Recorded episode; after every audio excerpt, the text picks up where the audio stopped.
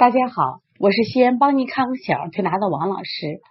今天我在这里想给大家分享的主题是夏季的小儿腹泻多为寒湿泻。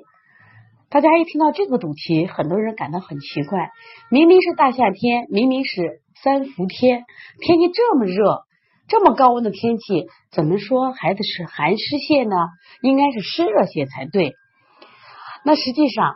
在我们三伏天的时候，大家知道自然界呢温气很高，实际上我们体内的阳气也随之发生了一些变化。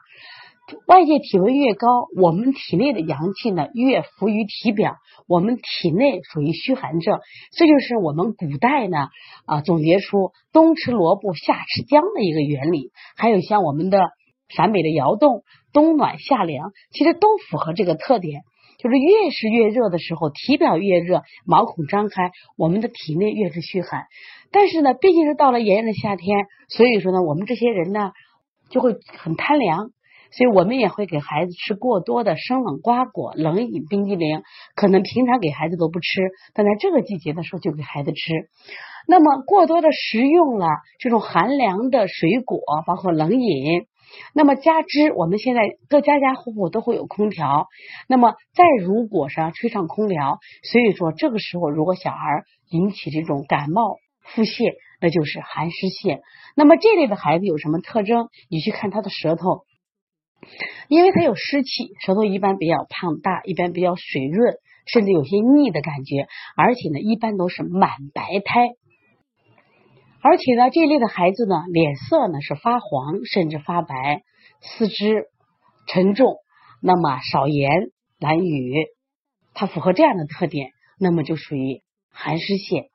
那么有没有湿热泻呢？当然也会有。那么在伏天的话，比如说孩子在外面玩热，又吃了一些高热量的食物，比如说肉啊、鱼虾、蛋糕这类的，那么湿与热相搏，它也会出现湿热泻。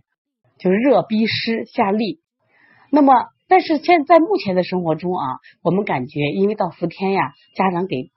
给孩子吃这些生冷的冷饮的东西会比较多一些，所以说寒湿泻会很多。在这里分享我们一个案例，我们一个小宝宝叫七宝啊，跟随妈妈到外地去旅游，当时呢，姥姥从冰箱里拿出来西瓜给孩子吃，孩子当时就腹泻了，腹泻以后当地的。推拿馆呢，可能也没有就是详细的看孩子的舌头呀，详细的问诊，就觉得在大夏天呢，就给孩子一直按这个湿热泻来推，没想到越推越严重。那结果妈妈给我打个电话，我就详细问诊。那么为什么推了这么几天没有效果呢？妈妈就讲了这样一个细节，当时就是姥姥给吃了西瓜这样的细节。后来我说你赶紧换手法，那么你是这就是寒湿泻，我中焦受寒了，用温补的方法。当时我给他推荐的方法就用外劳宫，这这是主穴啊，因为它健脾和胃的外劳宫，补肾阳、补脾阳、揉二马、推三关、补大肠，真的很灵。当时妈妈就妈妈自己在家里操作了一次，她的腹泻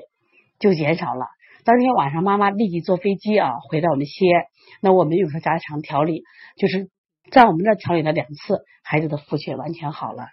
其实这样的案例在我们临床中非常多，所以希望家家家长们大家一定要注意，越是最热的地方，三伏天的时候啊，一定要不要给孩子吃过多寒凉的食物。另外呢，我给大家讲一下，如果在这个季节伤了脾胃，秋天这个孩子更容易患咳嗽。希望家长们多学点我们正常的这种科学的营养知识，呃，让我们的孩子愉快的度过他健康的童年。